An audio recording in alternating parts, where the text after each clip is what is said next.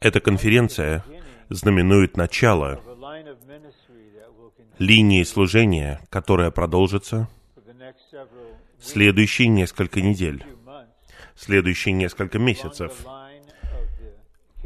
на тему Царства Божьего.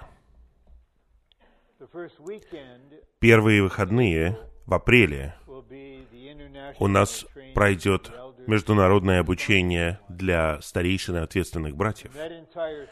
И все это обучение будет посвящено этой теме, а именно развитие царства в христианской жизни и в церковной жизни. Для этого конкретного начала мы коснемся того, что мы называем действительностью Царства. И затем проявление Царства. Эти два слова должны укорениться в нашем мышлении. Действительность и проявление. Действительность — это вот то, что мы только что пели с радостью. Повторили гимн 677. В том царство Бога на земле — это не что-то внешнее, это что-то внутреннее. Это сфера жизни в нашем внутреннем существе. И посреди увеличивающегося беззакония и хаоса в мире внешне, Господь хочет развивать это царство внутреннее. Затем, во время, установленное Богом, этот век закончится. Нынешний век — век церкви. Матфей говорит о завершении века. Это указывает на последние три с половиной года века церкви. Это будет время величайшей скорби, которую когда-либо видела земля. Затем Господь Иисус вернется не со всеми верующими, а с теми, кто жил в действительности Царства сейчас. Они будут его невестой, его невестой войском, затем будут царствовать вместе с ним, будут править на земле тысячу лет. В Евангелии от Матфея 13.43 в первой части говорится, праведники воссияют, как солнце, в царстве их Отца. Это проявление. Сейчас мы, видимо, не сияем, как солнце. Если вы пойдете в Starbucks и закажете что-то и скажете, кстати, я прославленный, преображенный Сын Божий, вы столкнетесь с разными реакциями, но никто не отнесется к вам серьезно. Я не знаю, будут ли Старбаксы в веке царства, но те, кто царствует с Христом, будут сиять. А сейчас, чтобы подтвердить, что мы все говорим об одном и том же, я хотел бы подчеркнуть основную истину о Царстве, которую мы будем представлять в эти выходные. Итак, Царство Божье. Есть два основных аспекта у него. И оба драгоценны, и оба необходимы. Во-первых, Царство Божье — это Божье правление над Его творением и над всем, что происходит во Вселенной, особенно на Земле. Это соответствует человеческому пониманию царства. У вас есть всевластный правитель, королева, император, царь, человек, обладающий властью. И затем есть территория, какая-то земля, над которой этот всевластный правитель правит. Но все это было бы ничто, если бы при этом не было людей. Поэтому должно быть много людей, которые живут на территории, управляемой этим царем. Эти три элемента составляют царство в объективном понимании. Да, мы расширяем это до Царства Божьего. Правитель — это сам Бог. Территория — это Вселенная. И средоточие — это Земля. И все обитатели — это люди, ангелы, которые слушаются Господа, и даже бунтующие и бесы, они все подчиненные в Царстве Божьем. Царство Божье началось с Божьего творения, и оно продлится вечно. Оно будет проходить через определенные этапы. Вы увидите в первом плане, мы использовали немного другой термин. Мы говорим о Царстве Небес. И если мы понимаем, если мы изучаем Библию тщательно, и мы получим помощь от тех, кто по-настоящему получил озарение и имеет функцию представить нам учение апостолов, мы увидим, что Царство Божье и Царство Небес — это не синонимы. Аризона является частью Соединенных Штатов. Но Соединенные Штаты и Аризона не идентичны. Аризона является частью Соединенных Штатов. Царство Небес — это секция Царства Божьего, которая имеет два этапа. Когда Господь пришел, Он начал утверждать Царство Небес. И когда была произведена церковь, это было начало Царства Небес на земле. И что касается этого Царства Небес сейчас, существует действительность, которая по желанию Господа должна развиваться в нас. Но также существует внешняя видимость. И внешняя видимость — это то, что описывается в притчах в 13 главе Евангелия от Матфея. И Господь говорит семи церквям в Откровении во второй и третьей главах. Он говорит о внешнем развитии того, что началось как Церковь Божья, и того, что стало систематизированным, организованным христианством, как системой. Это видимость. Когда Господь вернется, на земле произойдет коренная перемена. Человеческое правительство будет упразднено. Больше не будет постоянных новостей о том, кто выдвигается снова на выборы в 2020 году. Мне хотелось бы, чтобы был бы закон, который говорил бы, что никто не может выдвигать себя как кандидата до 4 июля года выборов. Пусть никто не говорит об этом. Пусть мы просто быстрее оставим это позади. Нет, все это будет происходить все больше и больше. И все эти новости будут уничтожены и заменены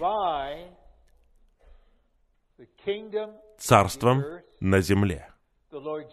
Сам Господь Иисус будет царствовать в Иерусалиме. И все, кто будет царствовать вместе с Ним, будут рассеяны по земле. Это будет тысяча лет. дьявол будет в бездне, творение будет воссоздано, человеческая жизнь будет продлена, будут проявлены огромные силы исцеления, бесы будут изгнаны, и больше не будет денег.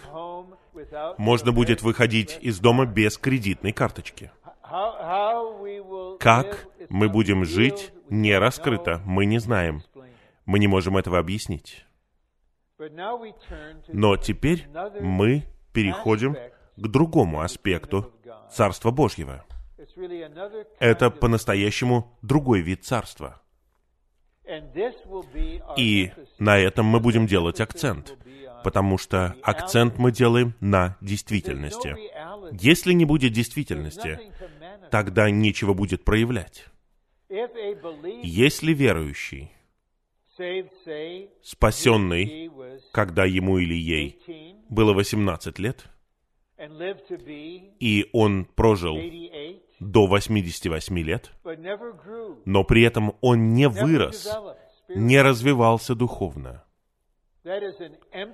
Это пустой христианин, только спасенный. Никакого развития Христа в этом человеке.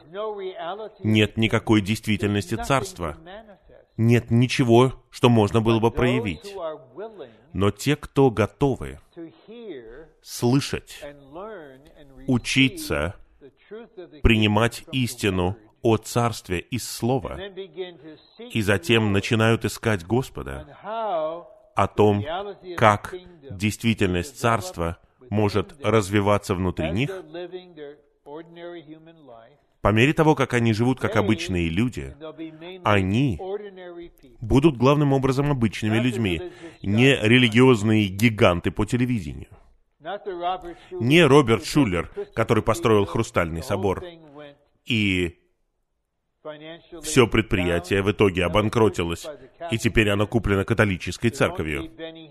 Не будет Бенни Хиннов, которые поражают людей в духе. Будет много обычных верующих, таких как мы с вами, которые увидели свет и научились жить в действительности Царства они будут участвовать в проявлении, когда Господь будет явлен в славе. Они будут явлены в славе тоже. Это второй аспект царства как сфера жизни. И в наших человеческих разговорах мы используем такой термин, и мы применяем его к растениям. Мы говорим растительное царство.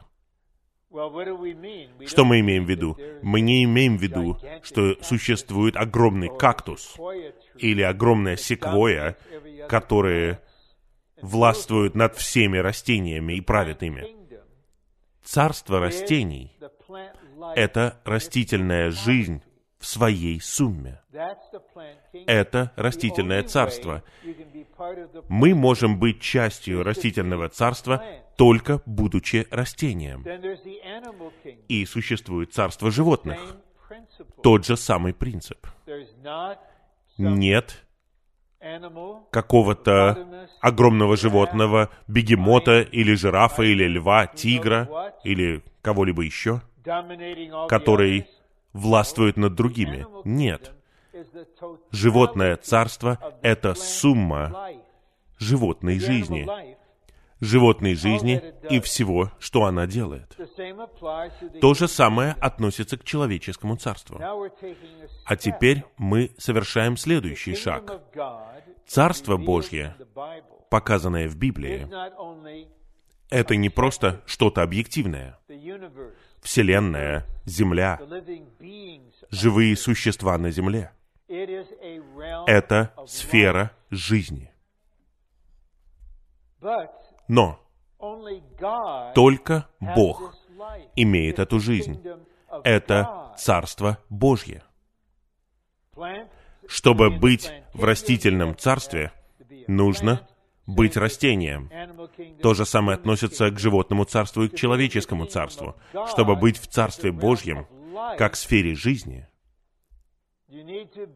вам нужно быть получателем жизни Божьей, вечной жизни. И это становится ясно в третьей главе Евангелия от Иоанна, которая соединяет воедино возрождение, вечную жизнь и Царство Божье. Мы рождаемся от Духа, поэтому мы можем увидеть Царство. Мы рождаемся от воды и Духа, мы можем войти в Царство. Мы верим в единородного Сына Божьего. Мы получаем вечную жизнь. Это жизнь Царства. Итак, Царство Божье — это сфера жизни. И это сфера жизни, которая является внутренней действительностью Царства. Мы увидим завтра, если Господь позволит, как Господь в своем служении начал утверждать Царство в жизнях людей. Одна причина, по которой иудеи отвергли его в высшей степени. Даже в Марке сам Господь говорит, что с ним обойдутся как с ничем, потому что их представление о Мессии было таким, что это политический военный руководитель, который свергнет Римскую империю и утвердит царство Израиля физически на земле. Вот чего они ожидали. И у них было основание ожидать этого, потому что об этом мы видим пророчество. Но больше пророчеств говорит о Христе в таком качестве. Почитайте 53 главу книги пророка Исаии. Он приходит не со внешней силой, политически или военно. Он подобен Агнцу, который ведом на заклание. Его повесят на кресте между двумя разбойниками. Он понесет грехи в своем теле.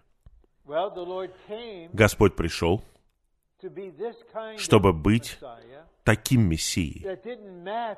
И это не соответствовало их представлениям. Поэтому они не могли и не хотели принять его. Но он, тем не менее, начал свое служение, начал производить действительность Царства. И мы будем развивать это завтра.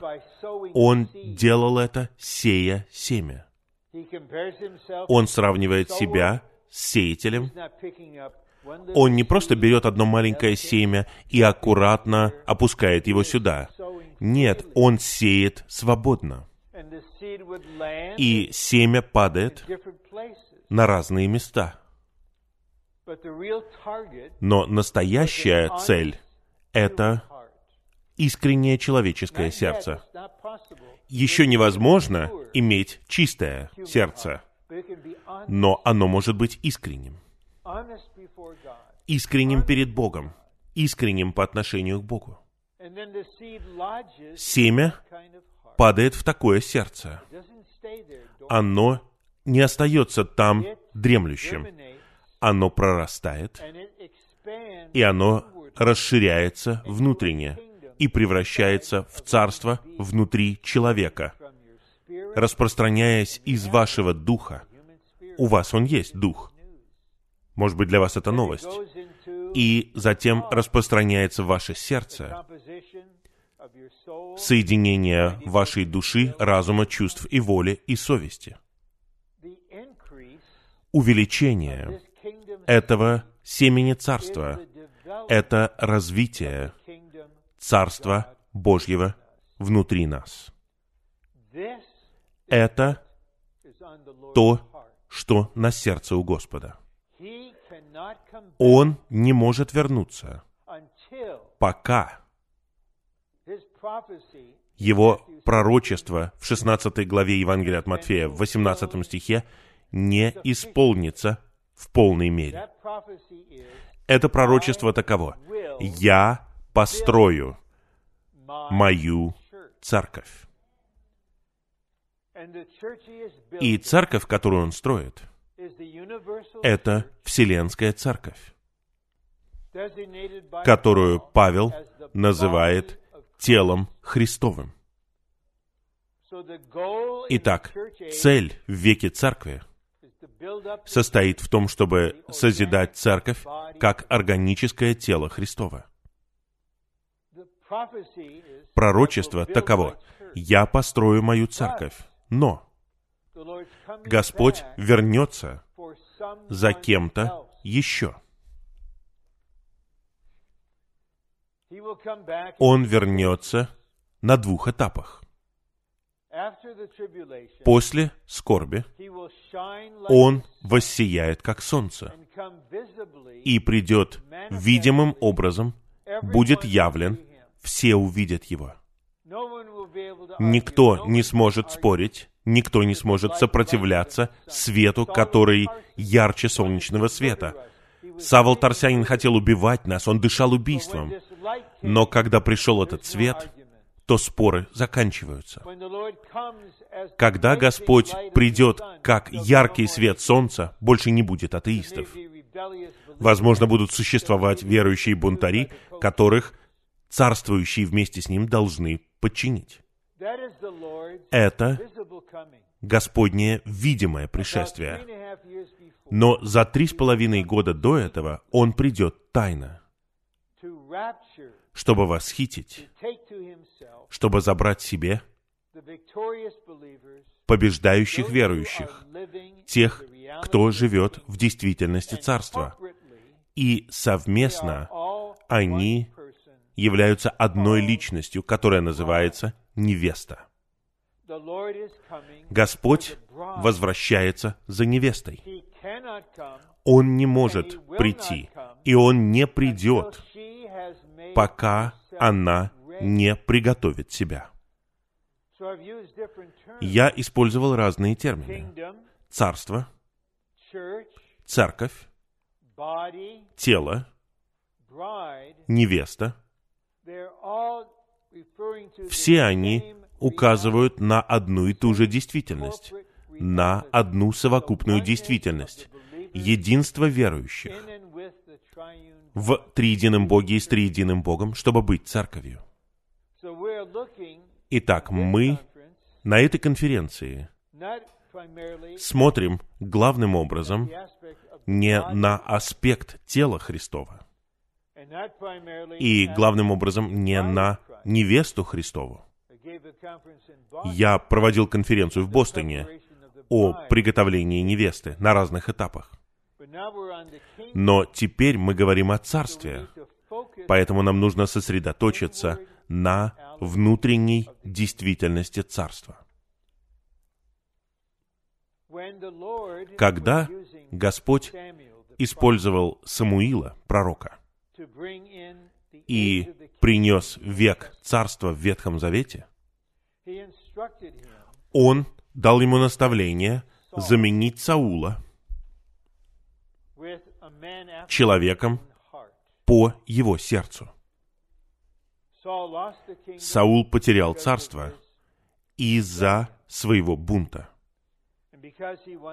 И поскольку он хотел построить империю для себя, люди хотели его, поэтому Бог позволил им получить его. Но его воля состояла в том, чтобы был кто-то, кто согласно его сердцу, кто будет представлять его как царя. Поэтому Господь послал Самуила в одну семью, в которой было много сыновей. И отец начал выводить их всех, начиная со старшего. По-моему, его звали Элиав. И Самуил был просто впечатлен его внешним видом, его ростом, его поведением. И он сказал себе, вот, это он точно какой человек? И Господь не согласен с ним и говорит ему, это вот главная мысль там. Он говорит, Человек смотрит на внешность, а Бог смотрит на сердце. Поэтому нам нужно выбирать, даже как христианам. Будем ли мы заботиться о внешности? Это главным образом получать восхищение со стороны других, славу от других. Если мы хотим говорить откровенно, я знаю, о чем я говорю, потому что я сам там был.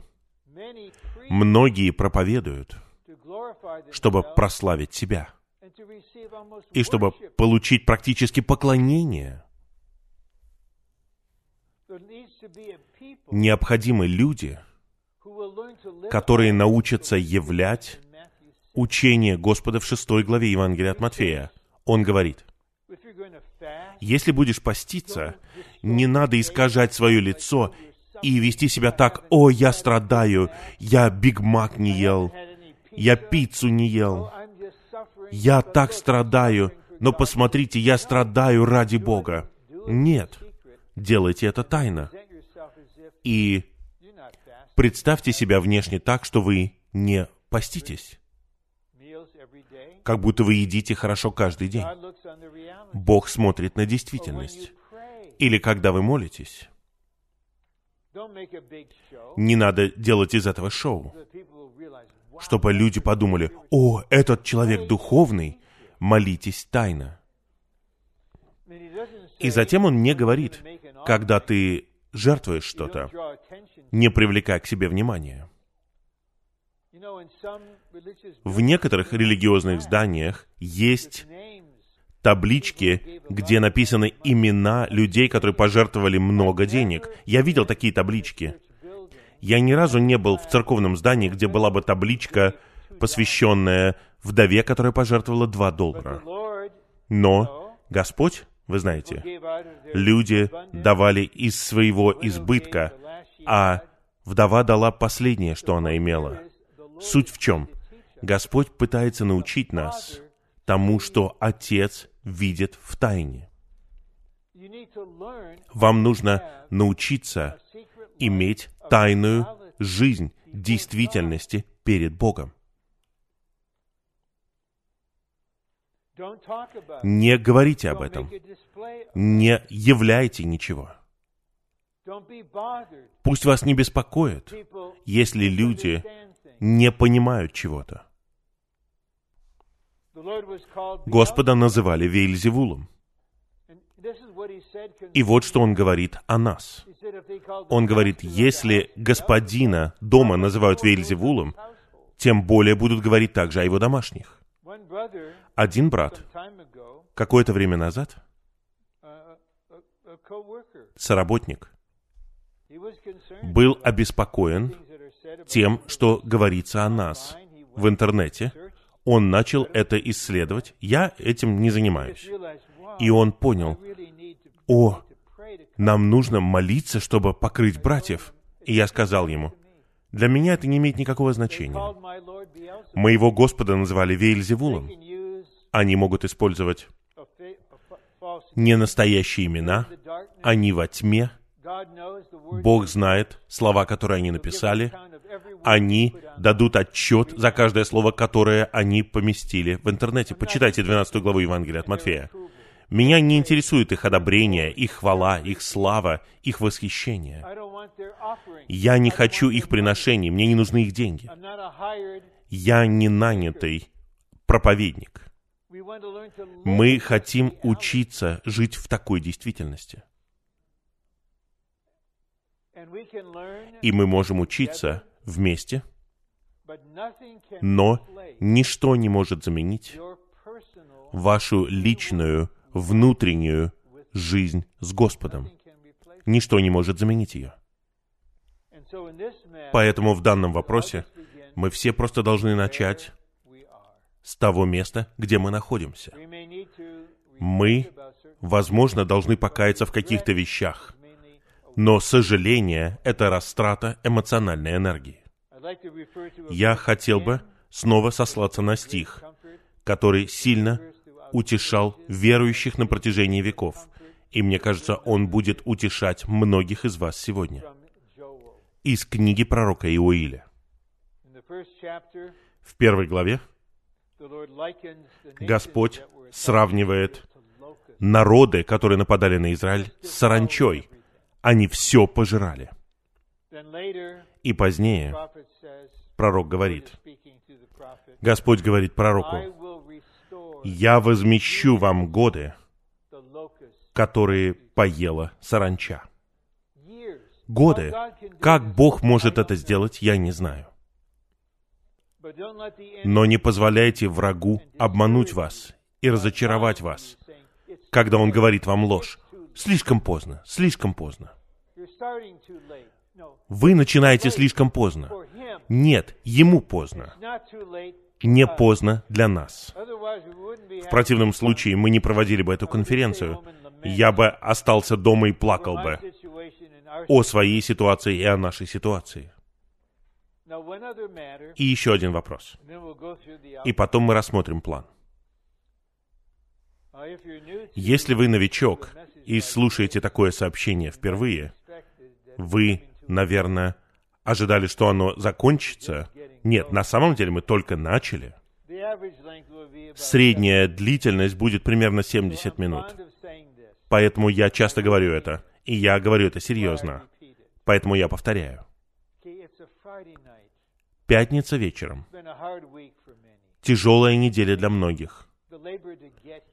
Вы с трудом приехали сюда. Можете немного поспать на собрании. Просто наслаждайтесь своим святым сном. Меня не обеспокоит. Почему я это говорю? По двум причинам. Во-первых, я сам так поступал, когда кто-то говорил, и я делал это, когда я сам говорил. По крайней мере, я учил в школе. Я не делал сообщения. Но принцип такой же. Итак, если я могу заснуть на собрании, я не буду бросать камень в вас, если вы заснете. Когда вы проснетесь, просто постарайтесь вникнуть и понять, о чем мы говорим. Или спросите сидящего рядом, чтобы он объяснил вам. Я понимаю, пятница вечером, и здесь много человек. И еще один момент. Царство как сфера жизни, на самом деле даже два момента. Царство как сфера жизни, в него можно войти только одним путем, а именно при помощи рождения. Люди входят в человеческое царство при помощи рождения. Вы не получаете визу, нет. Вы не получаете паспорт. Вы не становитесь законным эмигрантом посредством рождения. Единственный путь войти в Царство Божье как сферу жизни — это родиться заново. Когда я пережил это, никто не показал мне связь между тем, чтобы верить в Христа, иметь вечную жизнь, родиться от Бога и Царством. Но теперь все ясно. Итак, мы вошли в Царство, родившись от воды и духа. Вода обозначает крещение, это свидетельство. Мы кладем конец всему в прошлом. Мы рождаемся от духа, мы имеем ту же самую жизнь, которую имеет Бог, ту же самую природу, которую имеет Бог, но только Он имеет божество. Моя дочь и сыновья имеют мою жизнь и природу, но не мое отцовство. Мы родились от Бога. Он действительно наш Отец. Когда мы говорим «наш Отец», это не религиозный титул. Это все равно, что говорить «папа», «папа», «отец». Мы имеем взаимоотношения в жизни с Богом. Он наш Отец. А вы догадываетесь, кто ваша мать? Новый Иерусалим — наша мать. Да. Хорошо. Итак, мы входим в Царство Божье при помощи рождения. Затем должен быть рост в жизни. Точно так же, как каждый родитель ожидает, что ребенок будет маленьким младенцем, потом он будет ребенком, подростком, молодым взрослым человеком. Есть ли что-то более нормальное, чем это? И точно так же совершенно нормально, когда мы растем до духовной зрелости сейчас и здесь. И чем больше мы это делаем, тем больше мы входим в Царство. Но еще один момент вот в чем. Есть два стиха в Откровении, которые говорят нам что-то довольно удивительное, если мы подумаем об этом. Первый — это Откровение 1.6. Но я хотел бы прочитать стих 5, потому что он показывает нам Христа. И от Иисуса Христа, верного свидетеля, первородного из мертвых и правителя земных царей, тому, кто любит нас и кто освободил нас от наших грехов своей кровью и сделал нас царством. Он сделал нас царством. Одно дело — войти в царство, а здесь он говорит, он сделал нас царством. Эта мысль повторяется в пятой главе, в десятом стихе. Но я хотел бы прочитать девятый стих, чтобы показать вам контекст. «И они поют новую песню. Достоин ты взять свиток и открыть его печати, потому что ты был заклан и купил для Бога своей кровью людей из всякого колена и языка и народа и племени. Это широкость Бога. Он нелицеприятен. Он не смотрит на расу, на национальность, на культуру, на комплекцию. Своей кровью Он купил людей по всей земле и сделал их царством. Я не полностью понимаю это. Я ищу Господа в этом. Это для меня что-то свежее. Как Он сделал нас царством? Мне кажется, я отмечал с какой-то ясностью, что Царство Божье, как сфера жизни, имеет только Божью жизнь. И Бог — это единственный, кто имеет свою жизнь. Он единственный в Царстве. Но наш вход состоит в том, что мы рождаемся от Бога, получаем божественную жизнь, и тем самым мы входим в Царство. Итак, жизнь, при помощи которой мы входим в Царство, также делает нас Царством. Все растения, они не просто в растительном царстве, они им являются. И еще один момент. В 17 главе Евангелия от Луки религиозные люди спросили у Господа о царстве, когда оно придет, когда оно будет явлено. И вот что он говорит. Он говорит, что Царство Божье не приходит под наблюдением. Оно не будет видимым. И потом он говорит вот что. Царство Божье среди вас. Кто был среди них? Сам Господь. Я знаю, нашему разуму трудно принять это. Он говорит, «Я есть царство, я сам». Итак, чтобы быть царством, мы должны иметь жизнь Бога, и мы должны иметь личность Христа, который есть царство, чтобы Он жил в нас. И у нас это все есть. А теперь нам нужно увидеть, когда мы будем рассматривать этот план, мы рассмотрим его где-то минут за 25-30.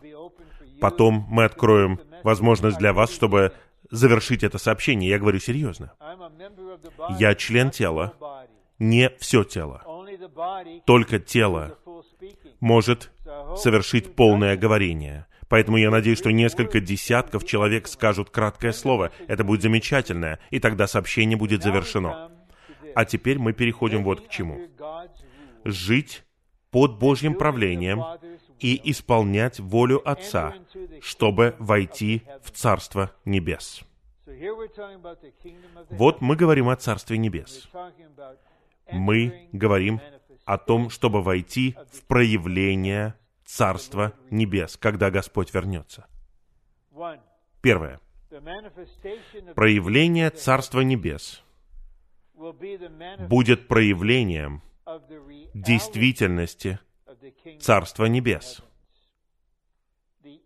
внутреннего содержания Царства Небес в его небесной и духовной природе. Итак, мы родились от Бога. Мы теперь имеем другую жизнь в дополнение к нашей сотворенной человеческой жизни, божественную жизнь. Павел говорит даже в послании к римлянам 8.10, «Ваш дух есть жизнь, Зоэ. Ваш дух есть жизнь. Он не просто жив. Божественная жизнь находится в вашем духе. Вы упражняете свой дух, когда говорите «привет». Слово «привет» преподносит жизнь тому, с кем вы здороваетесь. Мы имеем эту жизнь.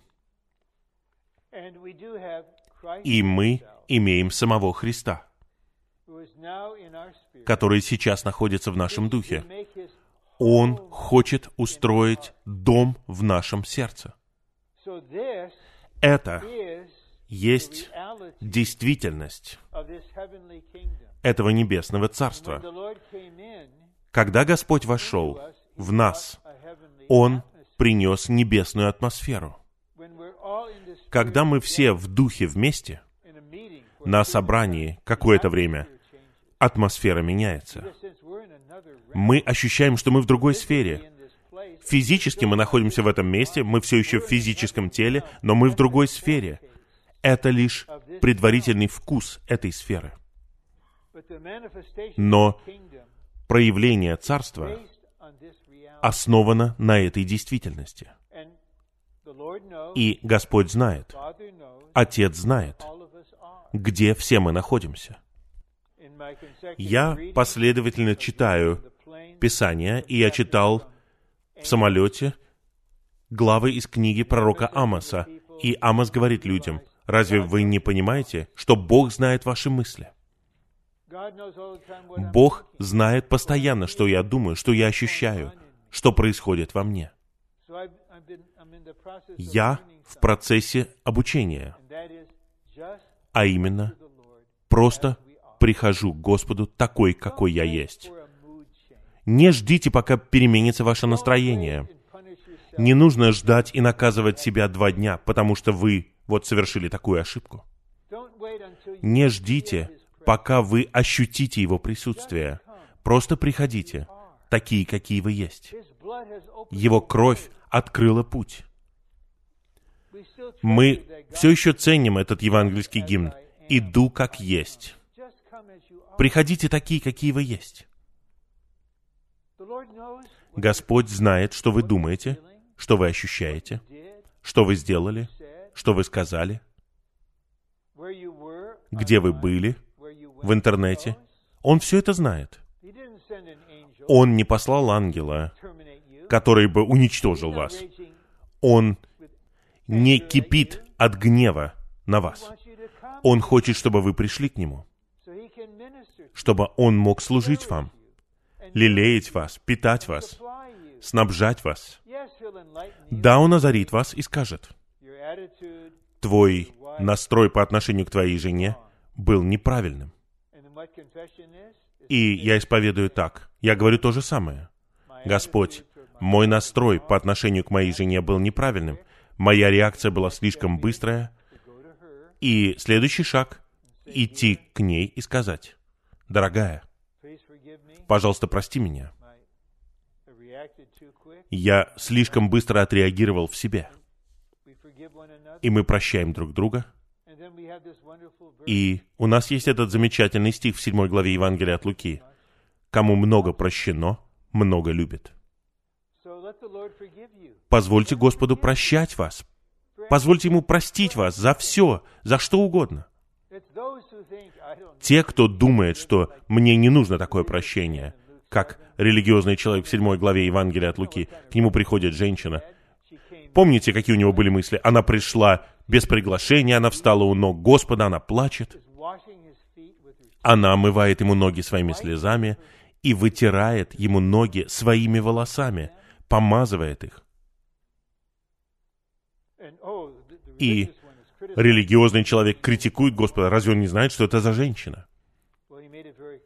Он показал совершенно ясно. Она женщина, которая сильно любит, потому что ей много прощено.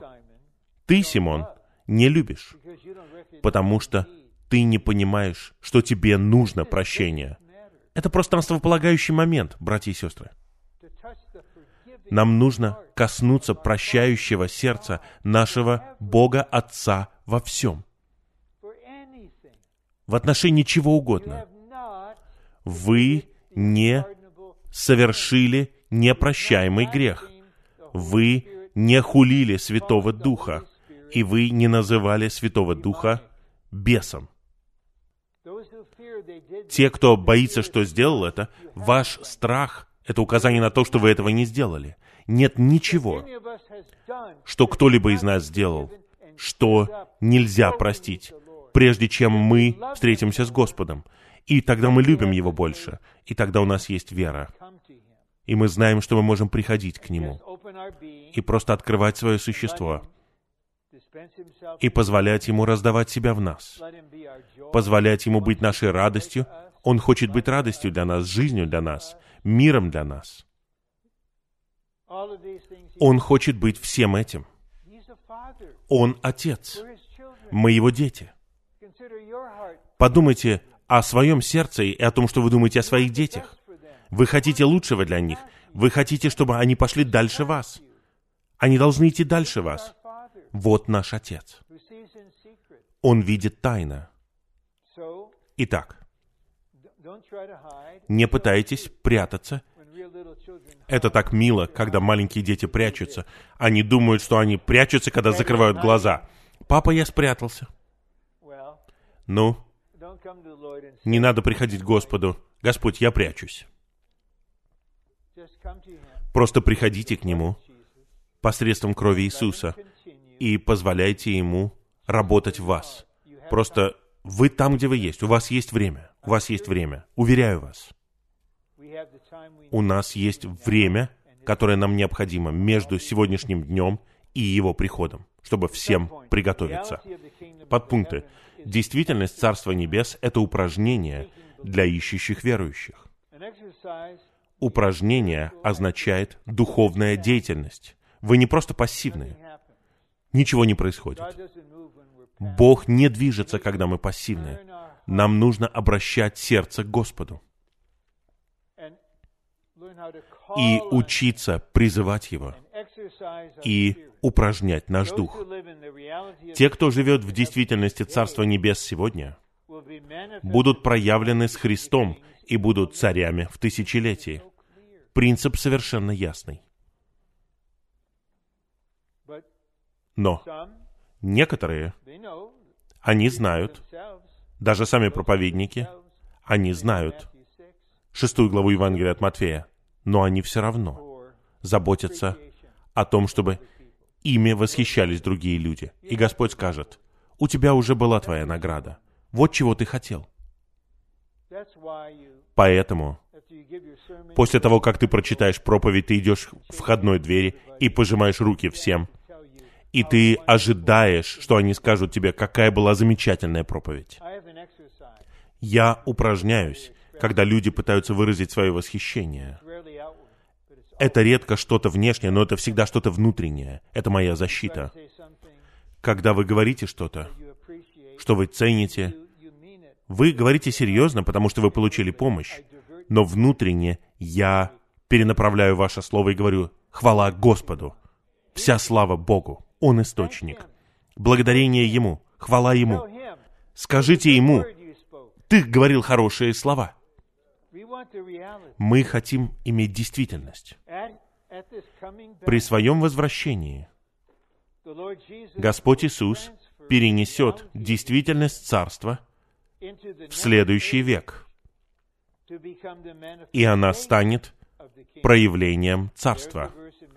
Вот стих в Евангелии от Матфея 13.43. Сияние. Сияние. И Господь правит при помощи сияния. Второй пункт. Царство небес — это небесное правление, небесное правительство Господа Иисуса. Когда я говорил вам эти весомые вещи о правлении, о правительстве, у нас, возможно, есть свои представления. Но Господь правит нами не так, как это делают диктаторы. Согласно посланию Колосинам 1.13, мы перенесены в царство Сына Божьей любви. И здесь, в этой сфере, мы находимся под правлением любви, света и жизни. Вот так он правит. Он правит не железным жезлом, готовый ударить вас, как только вы что-то совершите. Это сатанинское царство. Это злоупотребление властью. Правление в царстве не такое. Семя царствует при помощи роста. Жизнь царствует, давая вам ощущение. Вы теряете мир. Это указание, что вы вот-вот совершите ошибку. Благодарю Тебя, Господь. И тогда мир возвращается. Это указание на то, что Он правит вами при помощи мира. Его имя — князь мира. Так Он и правит. Мы не должны бояться этого. Это чудесный шаг в нашей жизни с Господом. А. Христос, который вошел в наш дух в результате возрождения, является царем с царством. О, что произойдет, если все мы поймем сегодня, какие у вас будут молитвы даже по дороге домой? Во мне есть царь. Во мне есть царство. Но какой это царь? Господь говорит в конце 10 главы Евангелия от Марка, что Сын Человеческий пришел не чтобы Ему послужили, а чтобы послужить. Я в тебе как царство, чтобы служить тебе.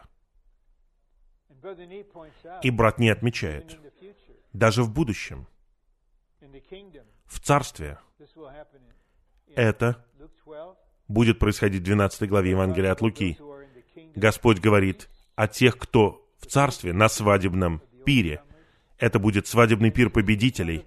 И он говорит, что Сын Человеческий придет, то есть сам Он, и припояшется, и будет служить всем вам. Мы, возможно, думаем, это царство, он царь.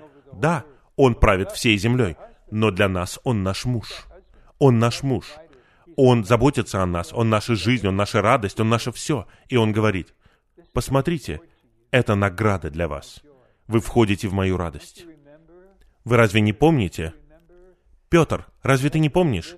Тебе нужно было зарабатывать на жизнь, ты не знал, когда я явлюсь снова, ты сказал, иду ловить рыбу.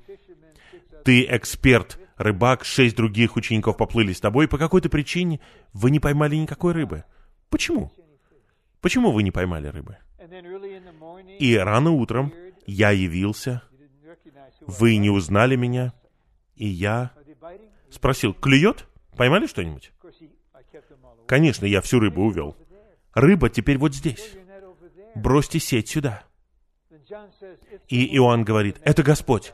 Он человек видения, а Петр человек действия. Он бросается в воду, чтобы приплыть к нему. И он приносит с собой 300 с лишним рыб. Но Господь использует не их. Он говорит, приходите, завтракайте, вот рыба и хлеб. И он кормит их завтраком. Пожалуйста, не присылайте мне имейл или смс и не спрашивайте, откуда Господь взял эту рыбу, что это за рыба, как Он ее приготовил. Я не знаю. Если Он это сделал тогда, тогда Он может это сделать. Вот такой у нас царь. Он служащий царь. Он царь-спаситель. Он царь-жених. Вы в царстве Сына Его любви.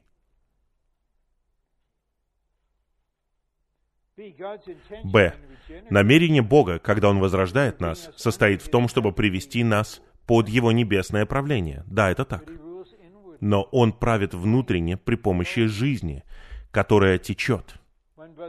Один брат молился до собрания, чтобы мы пили из реки, текущей из престола. Это Откровение 22 глава.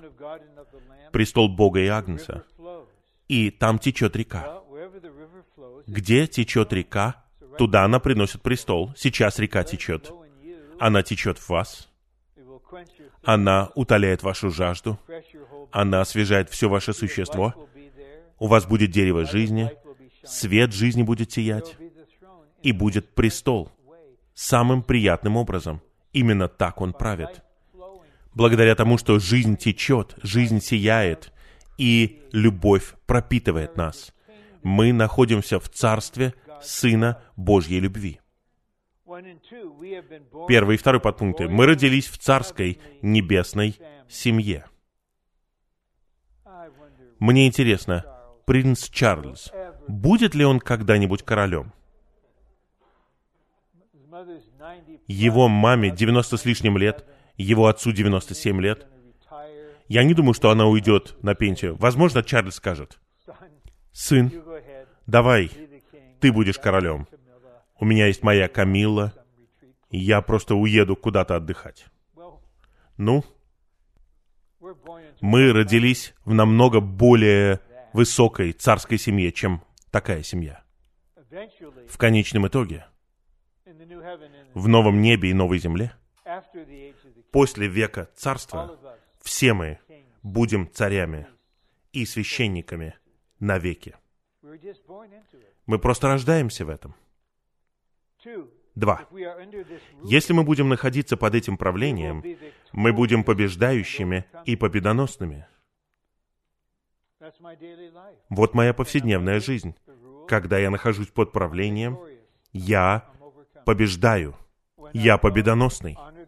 Когда я не чту это правление, и я живу сам, тогда будет одна неудача за другой. Вот источник. Но если мы позволяем реке течь, свету сиять, любви пропитывать нас, тогда под его правлением, естественным образом, мы будем победоносными. Так все просто. Мы, если мы находимся под этим правлением, мы будем побеждающими и победоносными, мы будем в действительности Царства Небес и мы войдем в проявление Царства Небес, чтобы править и царствовать с Господом. Может быть, кому-то из нас полезно помолиться так и спросить у Господа, «Господь, брат снова и снова говорит о внутренней действительности Царства. Пожалуйста, покажи мне, что это такое». И Он покажет. Он покажет вам, что это значит в вас. Он так и сделает, просто попросите Его. Братья, в этом вопросе давайте учиться у сестер. Вы знаете, что касается мужчин, есть исключения, но каким-то образом мы чувствуем себя побежденными, когда мы признаемся, что мы потерялись и просим показать нам путь. Когда спутница говорит, давай, узнай дорогу. Вы знаете, это такое унижение, я знаю, куда я еду. На самом деле я не знаю, где я, я не знаю, где я был, я не знаю, куда я движусь. Но верь мне. Ну, трудно сказать, когда вам задают вопрос. Я не знаю, брат. Ты задаешь мне такой вопрос, а я не знаю. Но такое впечатление, что драгоценные сестры не боятся спрашивать дорогу и не боятся говорить «я не знаю». Что это такое? Можете сказать мне? Давайте не обманывать себя, не считать, что мы знаем, что мы все понимаем. Давайте усомнимся в себе и скажем, Господь, что это такое? Сделай действительность Царства действительной во мне. Дай мне настоящий вкус. И Он так и сделает. И тогда вы коснетесь этого сами. Мы должны усвоить это у других. Но в конечном итоге это должно стать действительным для нас. И Дух действительности введет нас во всю действительность. Господь, сделай это действительным во мне. Что значит быть под правлением жизни внутри? Покажи мне, где это во мне. Я хочу коснуться этого. Я хочу узнать разницу. И вы узнаете. И вы не будете готовы к восхищению на следующий день. Я не готов к восхищению, но вы сможете узнать различия. В конечном итоге, какая бы ни была история в вашей супружеской жизни, я живу не в прошлом, и я хотел бы поделиться с вами чем-то, что я усвоил. Я не могу спорить. Нет. Мы с женой ни разу не спорили. И я верю, что мы никогда не будем спорить. Пусть Господь покроет меня. Ваше внутреннее существо не позволяет вам этого. Зачем это делать? Я не боюсь проиграть перед женщиной и признать, что я не прав. Она права. Я не буду спорить. А потом менять условия, когда почувствую, что она выигрывает, а потом снова поменяю правила. Нет. Потому что это не стоит того. Просто разрушить отношения, потерять мир Господа, потерять Его радость потому что вы спорите. Люди спорят только когда они правы. Вы когда-нибудь слышали, чтобы кто-нибудь говорил, «Я не прав». Хочешь поспорить об этом? А? Я не прав. Ты что, говоришь мне, что я не не прав? Нет. Но мы должны выйти из этой сферы. Я не хочу быть правым. Я хочу быть под сладостным правлением Господа. Как это драгоценно. Затем Иосиф усвоил это. Иосиф в Ветхом Завете представляет царствующий аспект зрелой жизни, жизни Иакова. Иосиф представляет царствующий аспект зрелой жизни. Жизнь Иосифа находилась под управлением и направлением его снов, то есть небесного видения. Иосиф отрекался от себя и жил под Божьим ограничением – осознавая, что все произошедшее с ним было согласно Божьему всевластию. У него была такая власть в Египте. Фараон доверил ему власть. И пришли его братья в поисках пищи. Он узнал их, они не узнали его.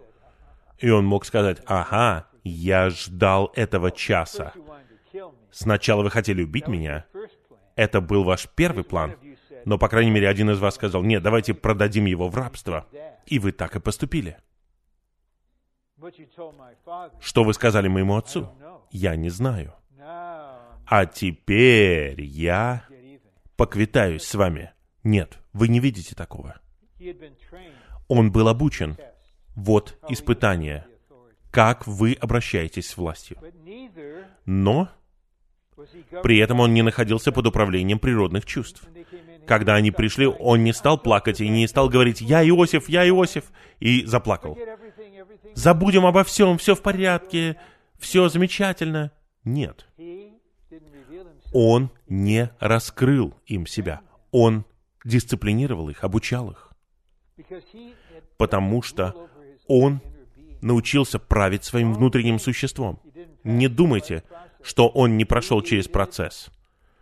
Ему необходимо было быть в доме Патифара, ему нужно было быть в тюрьме какое-то время. И Господь должен был поработать над его существом внутренне, чтобы ему можно было доверить власть внешне. Сколько людей в разных странах просто выжимают все из страны и потом уезжают. Они уезжают из этой страны и становятся миллиардерами. Никакого злоупотребления, никакого использования власти, никакого недостатка в управлении своими чувствами. но чувства у него все равно были. Одна из самых прекрасных картин во всем Ветхом Завете — это когда отец и сын воссоединяются. Он человек. Мы плачем, мы радуемся. Другие страдают, мы плачем вместе с ними. Они получают почет, мы радуемся с ними. Но не природным путем. Я вот только что вернулся, мы с женой вернулись только что из Бразилии. Мы помогали драгоценным святым, которые жили под ужасным авторитарным давлением десятилетиями. Десятилетиями. Им нужно увидеть, что такое настоящее, подлинное представление царя, Господа, с его нежностью, его чистотой, его человечеством, его смирением, любовью, состраданием. Вот так он правит. И последний раздел, где-то минут пять.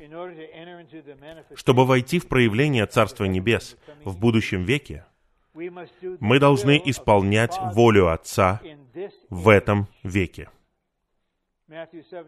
Евангелие от Матфея 7.21. Там говорится о суде над верующими у судного престола Христа. Все это верующие. Неправильно говорить, что они лжеверующие. Нет, они настоящие верующие. Господь говорит, что не всякий, кто говорит «Господь, Господь» войдет в Царство Небес, а тот, кто исполняет волю моего Отца, который на небесах. Многие придут ко мне в тот день и скажут, «Господь, Господь, мы совершали чудеса Твоим именем, пророчествовали Твоим именем, мы изгоняли бесов Твоим именем, а Господь скажет, «Я не узнаю вас. Вы, делающие беззаконие. Я позволял вам это делать. Это была не воля Отца. Вы можете сказать, у меня была эта телевизионная программа. По всей земле ее транслировали.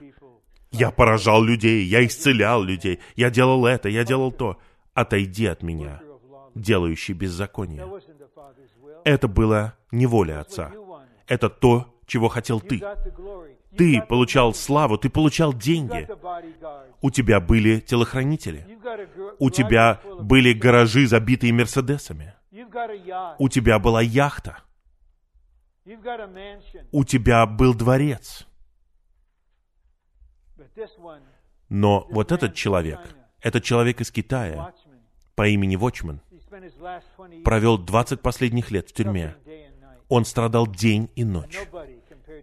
Он никто по сравнению с тобой в мире, но посмотри на него. Посмотри на себя. Большая разница. Он исполнял волю Отца. Это очень важно сейчас не делать то, что Бог позволяет вам, а делать то, что Бог предписал для вас. Решить это. Начиная с этого момента, пусть Твоя воля исполняется во всех аспектах моей жизни. И Господь, тот, кто жил так, Он пришел как человек, который жил так, и Он будет жить так снова в нас. И если мы позволим Ему жить, Он сделает нас такими же, как Он. Потому что Божья воля снова и снова будет перечеркивать ваши представления, ваши чувства. Но Он Бог. Он Бог. И Господь учил нас молиться. Пусть исполнится Твоя воля на земле, как на небе. Пусть Твоя воля исполнится в США, на земле, как на небе. Пусть Твоя воля исполнится в Белом доме, как она на небесах. Пусть Твоя воля исполнится в Верховном суде. Пусть Твоя воля исполнится в Сенате, в Палате представителей. Пусть Твоя воля исполнится на земле. В чем бы ни состояла воля Божья на небе, пусть она исполнится на земле, и мы молимся об этом. Бог — это Бог замысла, имеющий волю своей отрады. И Он сотворил все для своей воли, чтобы Он мог исполнить свой замысел. Откровение 4.11. Это один стих, в котором говорится, почему все положительное существует, включая вас и меня. И пустыня в Аризоне, моя Аризона — это Аризона в феврале и в марте.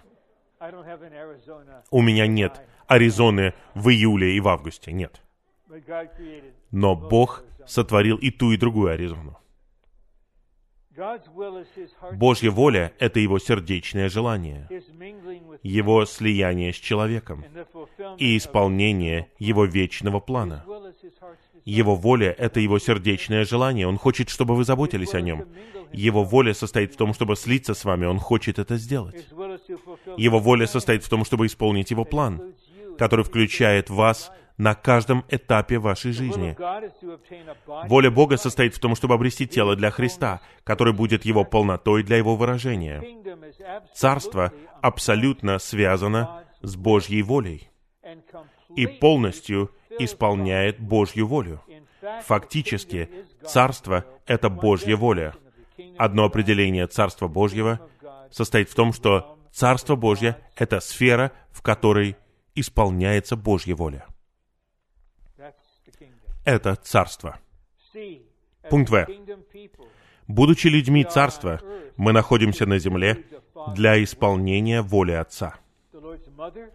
Мать Господа, его четыре брата и его сестры были там. Почему они были там? Я не знаю.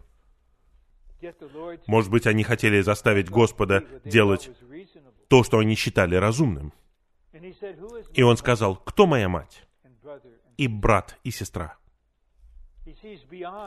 Он видит глубже, чем человеческие отношения. Тот, кто исполняет волю моего Отца. Вот он мне брат и сестра и мать. Какая честь! Если вы встретитесь с Господом, Он скажет, «Привет, брат. Ты был моим братом не только посредством рождения, это сторона жизни. Ты мой брат, потому что ты соединился со мной в исполнении воли нашего Отца. Мы трудились вместе, исполняя волю нашего Отца. Г. Чтобы исполнять волю Отца, нам нужно входить через узкие ворота и идти по стесненному пути. Это посвящение, это жизнь, стесненная божественной жизнью внутри нас. Узкие ворота исключают старого человека, наше «я», плоть, человеческие представления и мир с его славой. Войти может только то, что соответствует Божьей воле. По милости Господа, в июне 1966 года, через два года после того, как я закончил Принстонскую богословскую семинарию, после того, как я провел два года в пустыне, следуя за водительством Господа, после того, как я два года переосмысливал все, включая призыв быть служителем, я принял решение. Я ухожу из христианства полностью. Я ухожу из всей системы. Господь не может двигаться там. Система духовенства и мирян неправильная, там нету открытости для духа. Господь повел меня поехать в Калифорнию. Я не знал почему. Это воля Отца. И я оказался в Калифорнии. Встретился с Господним восстановлением и со служителем века. Это Божья воля. И в течение этих двух лет Он дал мне молитву, которая вышла из Него. Я не приму Твою позволительную волю я не приму ее. Я не хочу упустить Твою совершенную волю. Я требую, я настаиваю на самом деле на Твоей совершенной воле. Я не знал, в чем она. И я пришел в церковь и понял, это Христос и церковь. Воля Божья. Я лучше буду служить в зале, буду служить на детских собраниях, буду считать пожертвования, мыть туалеты церковной жизни, нежели иметь огромное служение по телевидению и много последователей. Я не хочу быть Джоэлом Остином. Мое сердце открыто для него. Что ждет его впереди? Это будет не что-то приятное. Так хорошо быть просто братом, членом тела. Когда мы идем по стесненному пути, нас ограничивает таинственное, невидимое, внутреннее управление. И мы живем под этим управлением. Оно невидимое. Я по-настоящему люблю мать всех мороженых. Мороженое с миндальной помадкой. Но у меня есть помощник, который помогает мне. И царь, который говорит, ты хочешь получить вот столько, но я дам тебе вот столько. И если ты не следуешь за внутренним чувством во мне, уверяю тебя, ты последуешь за внутренним чувством в ней. Итак, это что-то таинственное, это что-то невидимое, и это что-то внутреннее, но это что-то действительное. Нам нужно молиться о том, чтобы воля Отца исполнилась на земле, как и на небе. Это значит приносить Царство Небес на землю.